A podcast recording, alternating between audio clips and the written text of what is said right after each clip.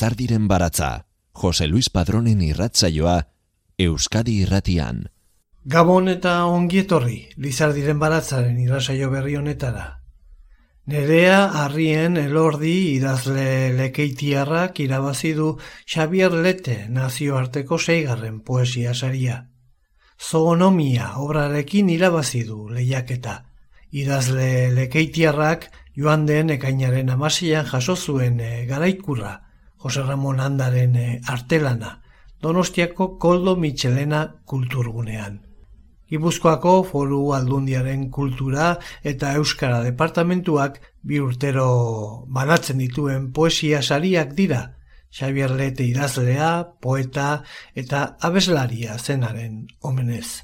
Arkaitz Milanek, Gipuzkoako foru aldundiko kultura saileko diputatuak, eman zion eh, hasiera saria emateko ekitaldiari.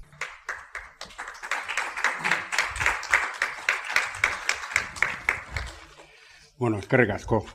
Eta arratsaldeon guztioi, hemen zaudeten gutxioi eta etxetik jarraitzen gaitu zuen guztioiei. Beste bin ere, plazer handia da niretzako Xavier Leteren izena gogora ekartzen digun ekitaldi hau antolatu eta aurkezteko aukera izatea. Pasadira, leteren eriozaren amargarren urte hurrena ospatu edo hobe, gogoratu eta faltan botaz, aitortzeko egin ziren guztiak. Batzuk zintzoak eta sentituak, beste batzuk ez hainbeste.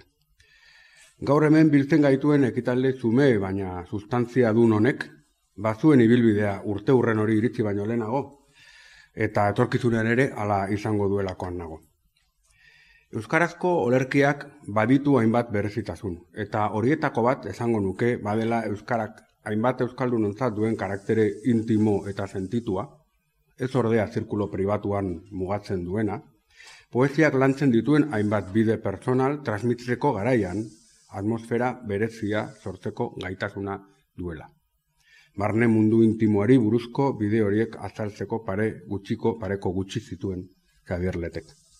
Bestalde, urte urte kultura zaiak, Gipuzkoako diputazioak alegia, Xavier Lete nazioarteko poesia zariaren makineria hori martxan mantentzeak, olerkiaren sortzaiei, olerkien sortzaiei euskerazko literaturaren itsaso nazi horretan, nolabaiteko estaldura portua eskaintzen diela pentsatu nahiko nuke.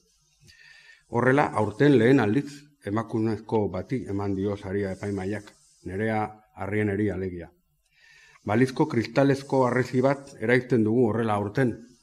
Bizitzako ambito guztietan ematen den justiziazko pausu hau euskarazko poesiari beinere ere iritsi zariolarik. Bazen garaia pentsatuko dute askok. Nerea harrienen zoonomiak, zariaren zaigarren edizio honetan, poesiak ematen dituen aukera zabalak adieraziz bere piztiario edo bestiario personala sentipen eta bizipen personalen kanal bihurtzen digu berezia eta gomendagarria, dinamikoa, minimalista eta divertimenduz eta plazerez irakurtzen dena, esaten dute adituek. Amaitzeko, eskerrak, lurdez, itxaro, igor, joserra eta tereri.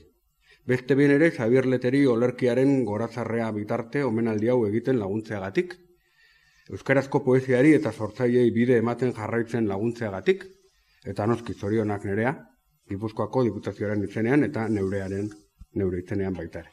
Kergazko.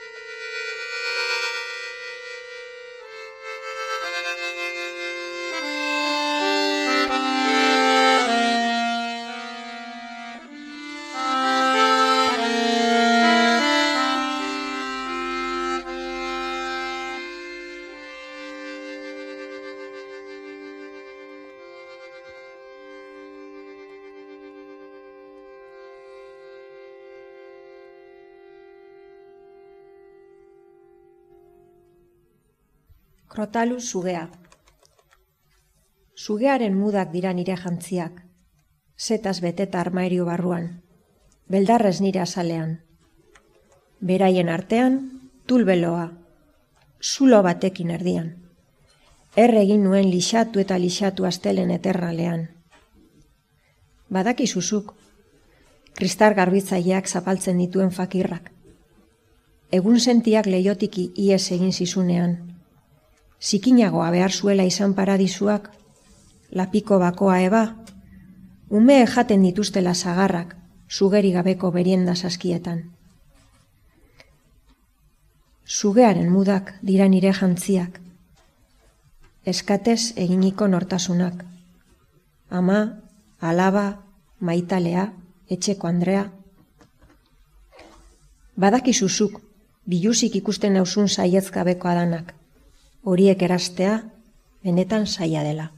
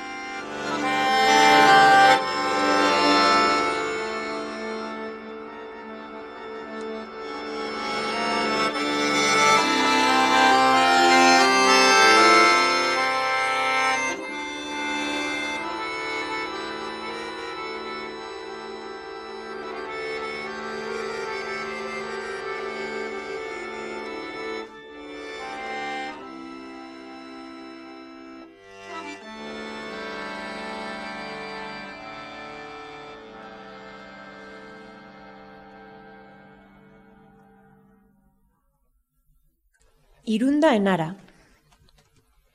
Naiko nuke etxe kanpoko errekpideak pasioko moketara ekarriko bazenitu. Enaren esodoak, beroaren errutak, nahiko nituzke nire gorputzeko mapara doitu. Egin ditzatela okerreko bidaiak, egaz berotikotzera, olatuz bihotzetik burura. Sinistu nahi dut, maitatu daitekela alderantzira. Kanpokoa barruan dagoela. Brodatu ederraren atzeko aldea, horratzaren akatzak agertzen dituen bizitza dela. Naiko nuke zu jakitea, batzuetan, eskaratziunean eskutatzen den sagusarra, enara bera dela. Lizardiren baratza, poesia eta musika, Euskadi irratia. Nerea harrien izan da, intzuzen ere, Xabier Lete poesia saria jaso duen lehen emakumea. Aurretik, Carlos Ninazasorok, Luis Gardek, Asier Serranok, Juanjo Lasagarrek eta Jon Gerediagak irabazi dute. Guztira, hogeita malau lan aurkeztu dira, guztiak euskarazko lan originalak eta argitaratu gabeak. Beraz, seigarren edizio honek inoizko olerki bilduma kopulurik handiena jaso du datu oso garrantzitsua hori. Euskal e, olerkigintzak e, bizi duen e, berpizkunde berrian. Xabierrete poesia sariko epaimaia, Lourdes Otaegik, Igor Estankonak, Itxaro Bordak, Josera Garziak eta Tere Irastortzak osatu dute. Eta zoonomia izeneko lana beste hogeita mairu lanen artean aukeratua izan da saria jasotzeko. Lourdes Otaegi eta Joserra Garzia epaimaiko kideak igo ziren agertokira eta harrienen lanari saria emateko arrazoiak azaldu zituzten.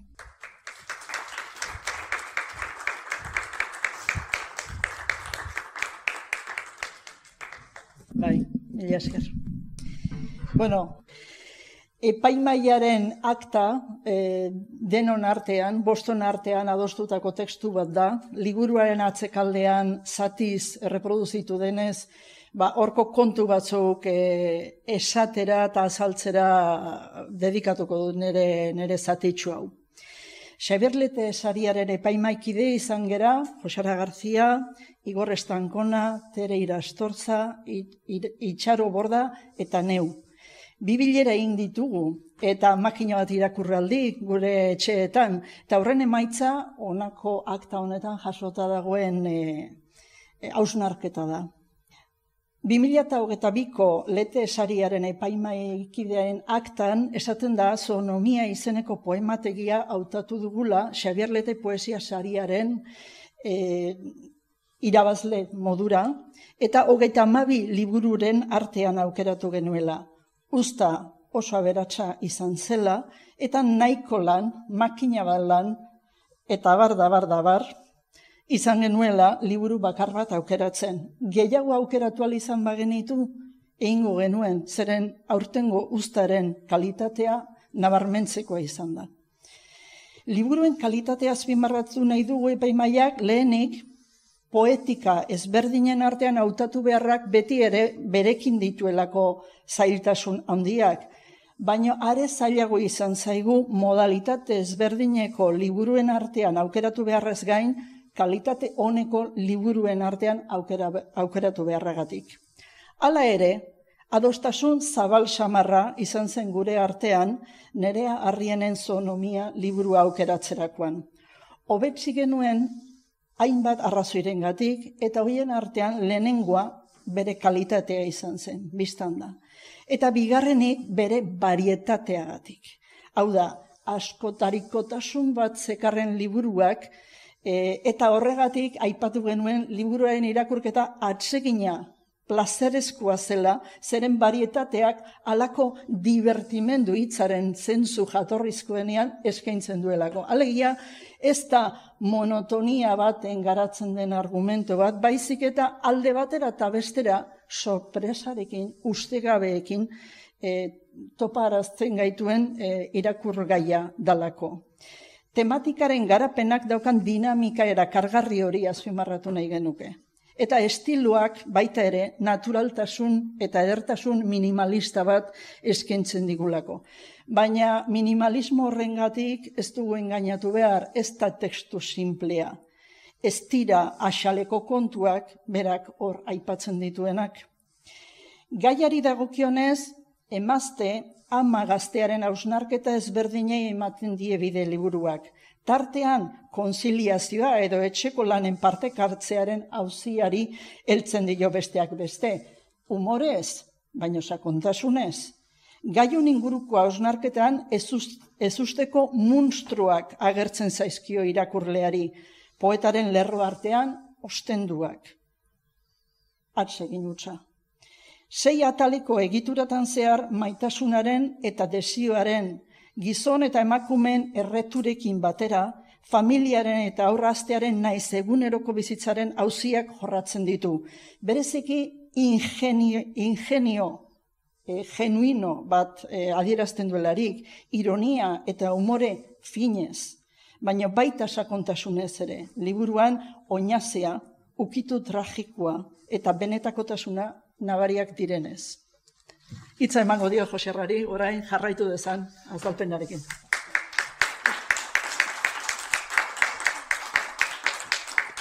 Bueno, nik uste dut e, lurdezek egin duela obraren baliozpen nagusia, eta nik pixka bat egiturari helduko diot. Hau da, bigarren mailako kontu bat, baina nik uste kasu honetan oso importantea, ezta? E, bueno, e, barne emozioak daude hemen asko, eta horiek adirazteko animaliak baliatu ditu nereak, eta osatu du bestiario bat, baina bestiario ez oiko bat, baizik e, personal bat. Eta molde hartzen dezunean, aitortu behar dugu, ba, askotan etortzen direla bestiarioak eta eta landaren bidez, e, claro, gerozta zailago da, hori Jose Luis Sekondo daki, ez zer berririk esatea, eta orduan esan behar duzu, lengua, baina modu berrian. Orduan, bestiarioak, eta e, aitortu behar dizugu nerea, ba, pixkat, go, bestiario bat, bale. Baina bestiario oso oso berea, eta oso originala, ez?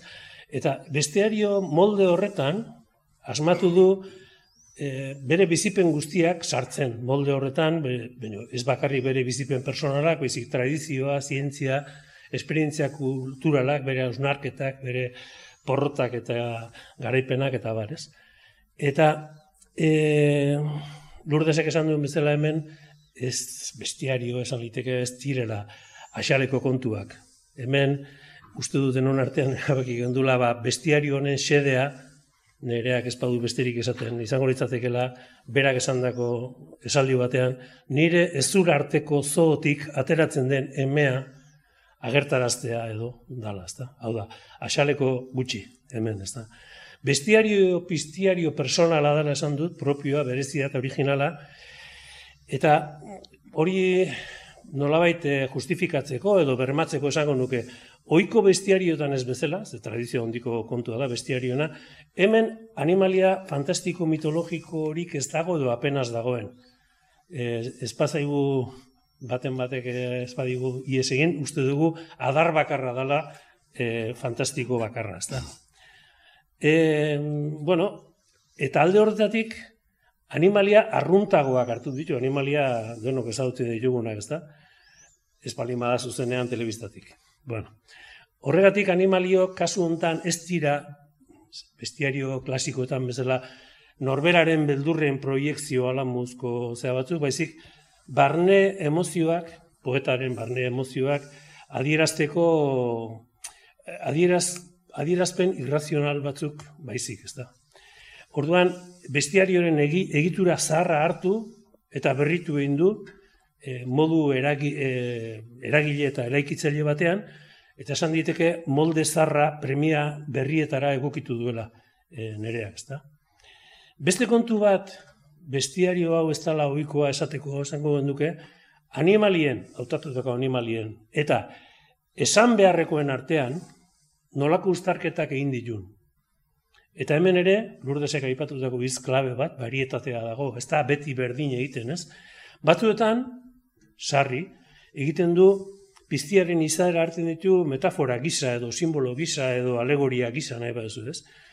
Baina bada baita ere animalia kasi bizirik ikuste dituzuna irakurtzean, ezta? Badago beste batzuk ere bai, baina bat poema bat guri bereziki unkigarri eruditu zaiguna, bere bizitasunagatik hipopotamoa kasi beldurtu zabe, paginetatik ateratuko ze aterako tezaizun hipota, hipopotamo benetako hori. Nik ez dut zuzenean ikusi hipopotamorik, baino ladoseko zehatzen asko agertzen dira. bueno, guk saria eman da gero, noski erabaki hartzen dugu, jakin gabe zein dan idazlea, zein diren idazleak. Eta e, plika ireki dunean, jakin genuen, nire harrien izeneko bat zala, eta biokimikoa, ikasketaz. Eta esan genuen, jude, Orduan, honek e, animalien ezagutza segurtatu zeukan. Bueno, bai, eh, batzuk esango dute, ba, baina horreko igual merito kentzen dio ez.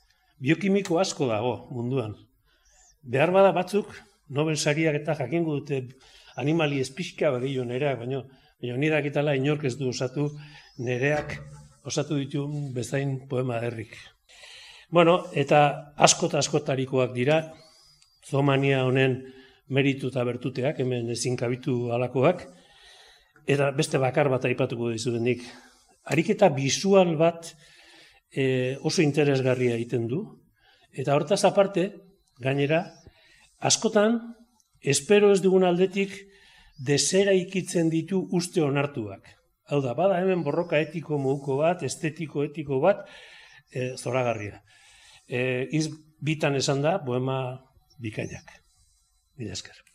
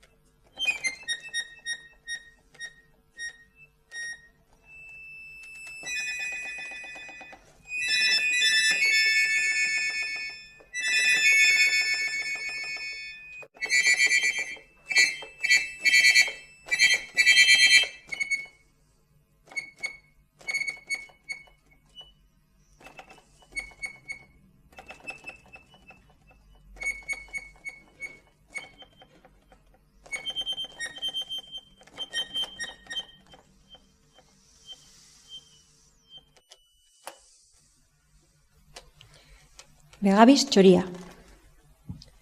Tiro hotza zuten gure maitasun soinuek. Umetokira puntatu, ama arnaldu, eta emakumea hil zenuen. Tira ba, esan nizun. Kontu zibili zure arma horrekin. Baina ez zenuen jakin sartu. Eta hil zenituen hainbat txori. Okilak alde egin zuen, baina kulparen abia umetokian zulatuta.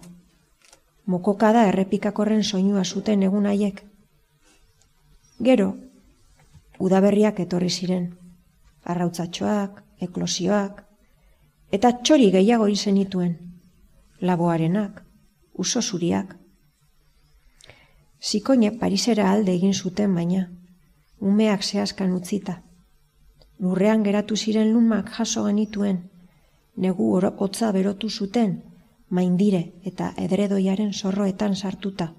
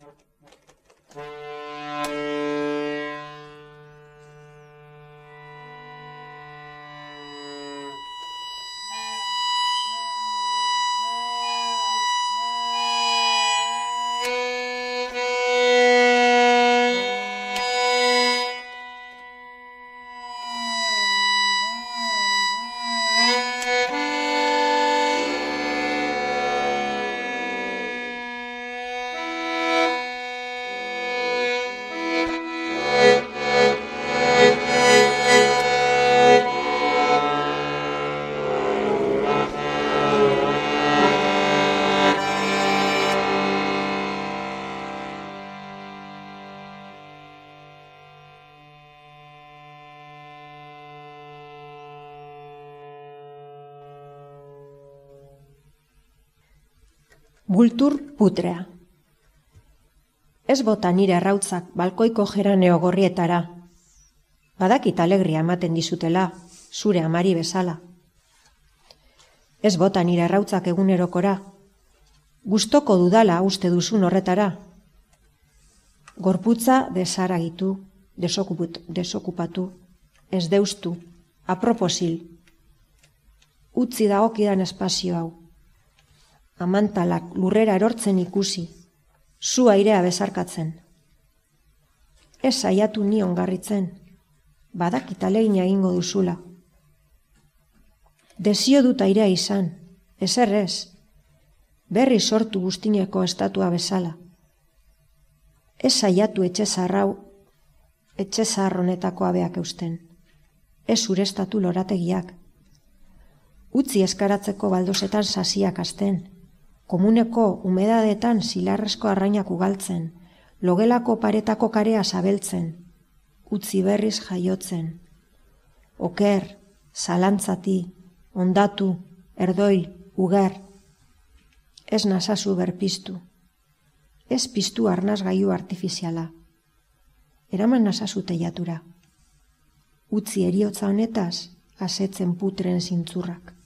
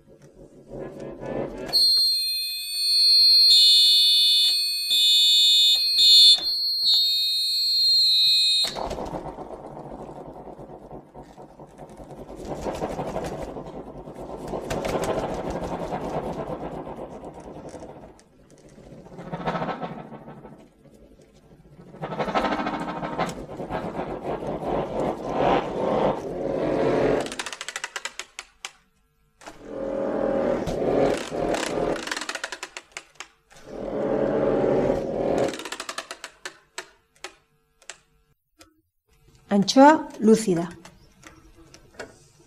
Zein zai egin zitzaidan pentsamenduak eraustea. Antxoa karraskan lepo gabetzen jardutea. Zinkadak akarri zuten baporek oraimenaren portura. Kontzerbera, zen sukaldea. Ezurrak entzen zizkidan eskua, zurea. Gat, gatza botatzen nion eskontzako arrosari.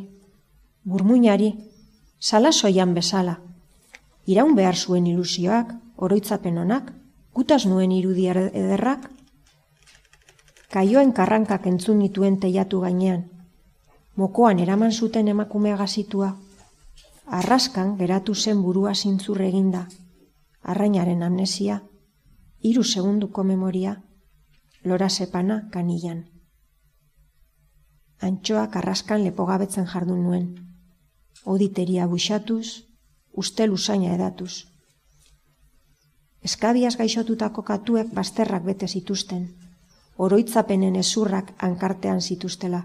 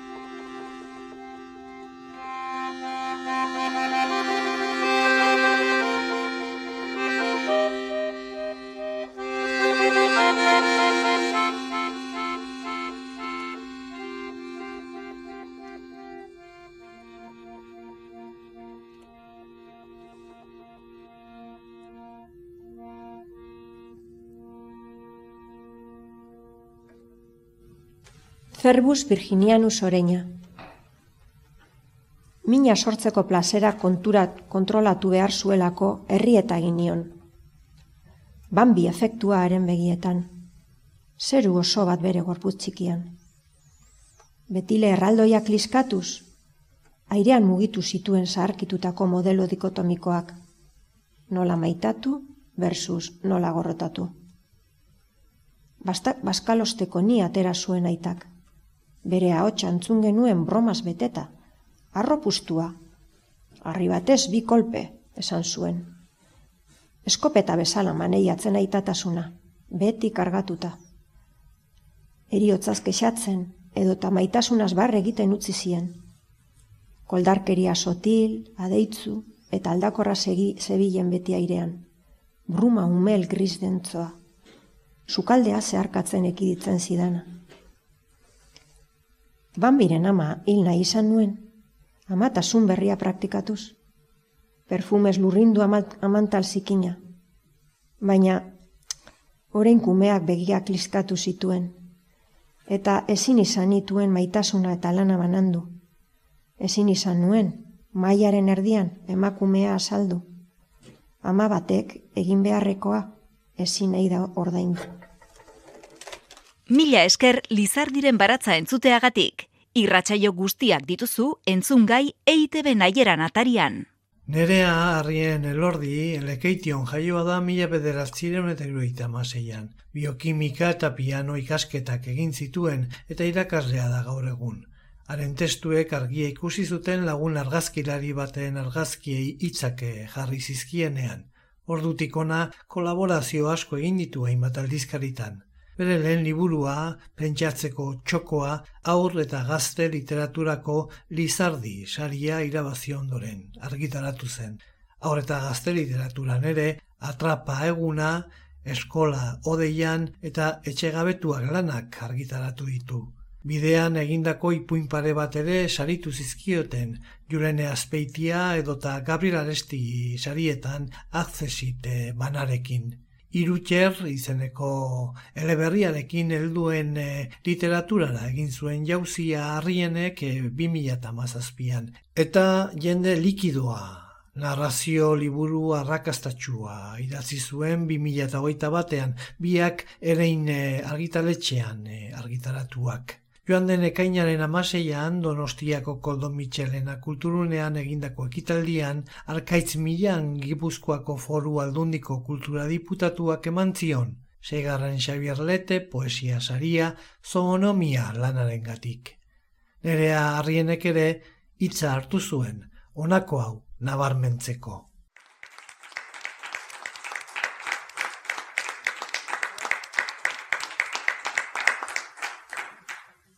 Bueno, nola eskertu.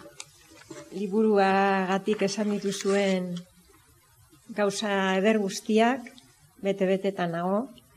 Ia nola usten diodan. Baina, bueno, e, pentsatuta neukan kontutxu batzu kontatzia, bueno, ez e, liburuaren ondinorakoak ez, baina bai e, ba zerbait pertsonala edo ez, nondik ze, ze hasi edo daukan liburu honek ez, zeuek eh, jakiteko. Neri txikitan e, tristatu egiten induten soek eta zirkuek, izugarri. Bai. Eta bertara juten nintzanean, beti saiatzen nintzan e, e, animali hoietan, ba nola baiteko e, gizatasun santzuak edo astarnak e, bilatzen. Ba, tipikoa ez, gorilen e, gizaki begira da hori edo edo e, loroetan ba, ba, ber, berbak eta nolabait edo ba, tristura hori edo pentsatzen nun ba, apalduko zidala. Nork esango zidan urte batzuk, urte asko geroago kontrako prozesua egiten e, ibiliko nintzala, ez? Hau da, e, ba, pizkat e, robotizatutako edo gizarte baten e, animali zantzu horiek gizakietan e, bilatzen ibiliko nintzala, ez? Eta sonomia bada pizkatori, ez? Zantzu hoien bilaketa. Ez da, ez, esango nuke ez bakarri zantzu, istintu zantzu hoien bilaketa edo, baizik eta bada borroka bat, e, nomia pertsonal bat aurkitzeko e, modu bat. Neure berbak, nik hau idatzi dudanean e, neure nomia, neure, neure berbak e, bilatzen ibili nintzen. Bada e, ipuin bat oso oso aspaldikoa eta nik ere aspaldi irakurritakoa Paul Austerrena zeinetan e, umetxo bat giltzapetzen duten e, gela batean jainkoaren hitzak edo hitz originala zeintzuk diren e, aurkitzeko. Ba, ni azken urteotan etxe, etxeko Andre bezala lan egin dut e, eta sentitu ditut etxeko horma hoiek, ez? E, ez bakarri fisikoak, baizik eta simbolikoak, ez? Azken finean, ba, etxean lan egiten dugunok inork ez gaitu nahi ikusi. Eta inunga fixetan eta ez gara gertzen, eta horrek sortu zidan neri, ba, neure berba hoiek aurkitzeko e, impulso handi bat, eta e, involuzio hortan edo atzerakada hortan, zeure berbak topatzen zaudenean, berben aurretik beti daude zentzuak, ez? Usaimenak, e, taktoa, e, instintuak, eta hor txagartu ziren animali hauek. E, atzera, atzera pausu edo atzerako evoluzio hortan, eta askotan neure buruari ba, domadorea hotza nabaritzen nion, eta borroka bat bezala neukanez, itzokin.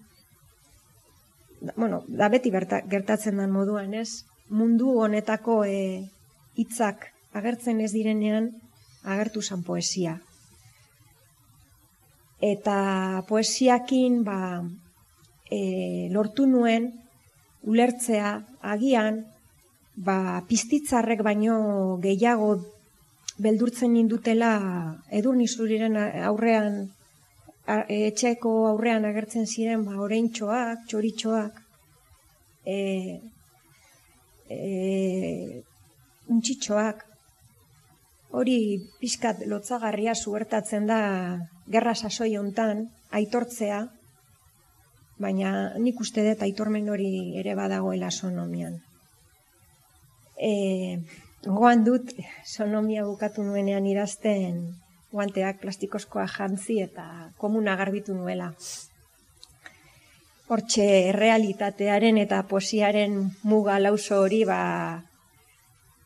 ba hortxe beti, beti flotatzen edo e, ibili da ba, nire barruan ez. Bar, barruzikin bat garbitzetik beste barru bat garbitzera pasatu nintzen. Eta horregatik eh, eskertu nahi dizuet epaimaikide Joserra, Lourdes, Tere, eh, Igor eta Itxarori, komun zulo hoietan, eh, arraska busatuetan, eh, alfombra aspik, aspian, amantal zikinean, horretan poesia ikusi duzuelako, es, eh, bihotzez eskertzen dizuet. Eta, bueno, eskerrak ere eman nahi diot e, Jose Angeli eta Pamielako e, lagunei liburu zoragarri hau egiten laguntzeagatik, e, bertoratu zareten hoi, arkaitzi, e, garaziri, e, Jose Luisi, nere kamadari, baina batez ere eskerrak eman nahi dizkiet, e, bueno, enamoratuak zapaltzen dituzten eunankei, hiru bihotzeko lagarroei, e, hipot, hipotekamoei, eta bar, eta, eta barri. Mila esker, bihotz bihotzez, oso eskertuta nago, eta, bueno, e, eskerrik asko.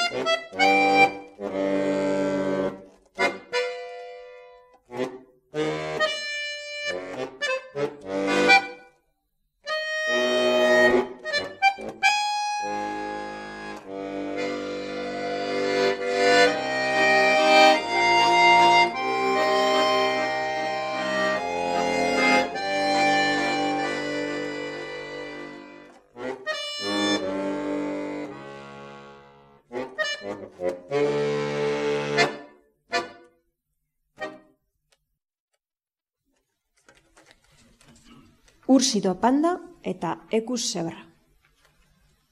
Badaude, untxitxoak lastantzeko esiak dauden aurrak.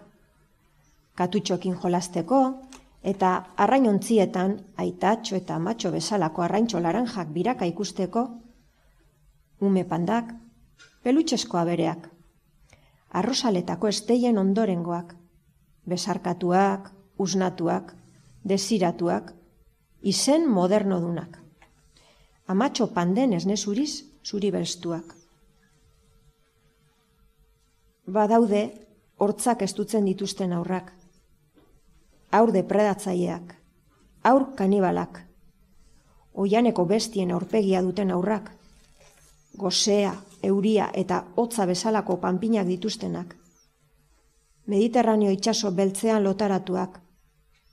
Zuri beltzak hauek ere, baina bestelako espeziekoak. Ume zebrak, begi hortz zuri azalbeltzekoak, marra pijama dun saldi basatiak, profeta izena dutenak.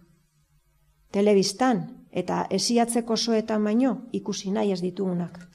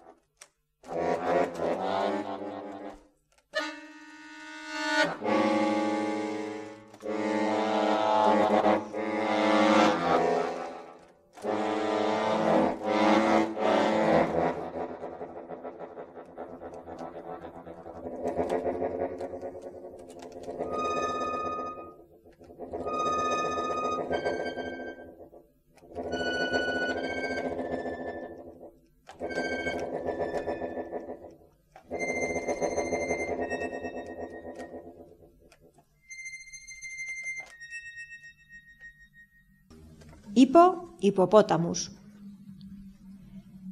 Eskutik helduta, oianean sartzeko adorea izan genuen. Irribarrean disartu gintuen hipopotamoak, bankutik atera genuen jadanik eskuetatik askatuta. Hipoesia erantzi zigun, letra txiki txiki zidatzia. Hain zen otzana ekonomiaren legeekiko, hain doia gravitatera, non gehiegi pesatzen zuen ametza izateko, gehiegi ukitzen zuen lurra. Bion artean lo egiten zuen, lokatz bainu ostean. Marroi handia usten zigun izaretan, itxaso zikua baineran. Hain zen baldarra, hain detaile bakoa, ze oian apurtu zigun, txortan egiten genuen oea. Handi handia zen, astuna astuna berrogeita mar urtetan elikatu beharrekoa. Ogi gogor burgez txikia usten zigun, noizean behin, hilaren amaieran. Urte hasieran jabetza eskritura, harreman transazionala. Animalia abegikorrak arrapakariak dira, esan nizun behin begietara begira. Gure denbora jan zuen, hautza hartu zigun maitasunak. Bankutik atera genuen hipotekamoak, hipoesia erantzi zigun, poesiaren azpikoa. Euskadi irratian, Lizardiren baratza. Ekitaldia amaitzeko nere harrienek liburuko ale batzuk irakurri zituen, garazi nabaz akorde hilariak propio sortutako zuzeneko musikak lagunduta. Segarren Xavier Lete poesia saria emateko ekitaldian gertatutakoaren berri ekarri dizuegu, baina egitura lineala apurtu eta herriagintarien literatura aztertzaileen eta sarituaren hitzen artean errezitalaren lagin txikiak jarrita. Modu honetan irrasaioa entzungarriagoa egin dugulakoan. Nerea harrienen zoonomia lan saritua pamiela etxeak kaleratu du. Asmatu baldin badugu, protagonista guztiek lan ona egin zutelako asmatu dugu. Mi esker zuen arretagatik datorren asterarte. Entzun, doministikua, arrausia, estula, inspirazioa, espirazioa.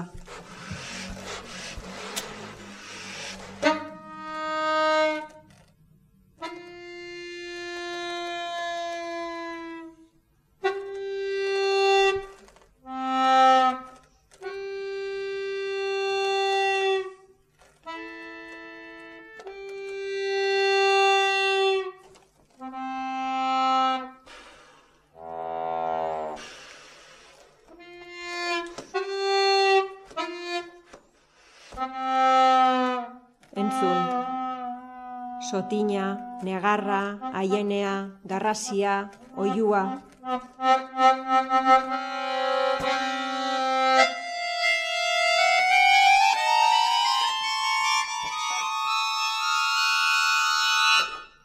Entzun, asperena, zizpurua.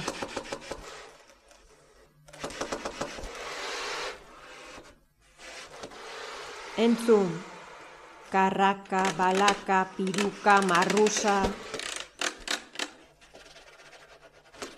arrantza, horroa, marmarra,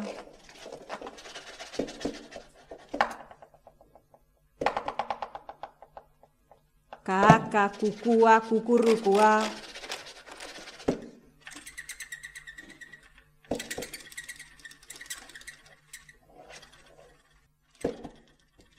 txirri-txirria, txistua, txioa, urruma.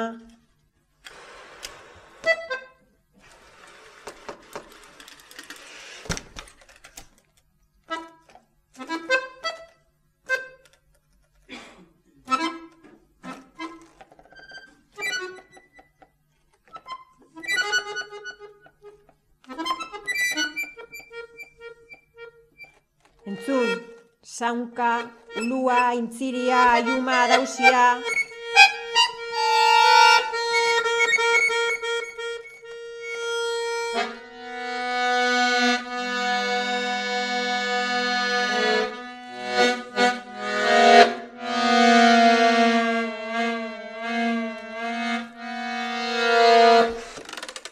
Entzun, nire arnazan bizi den garradun piztia.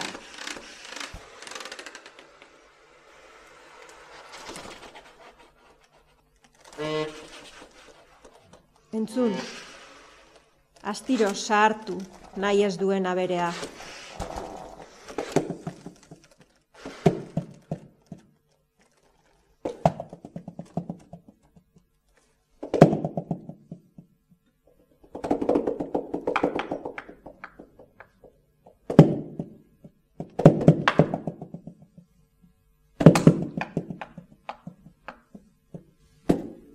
Entzun, nire esur arteko sotik ateratzen den emea.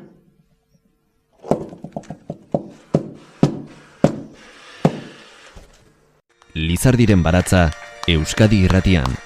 Jose Luis Padrón.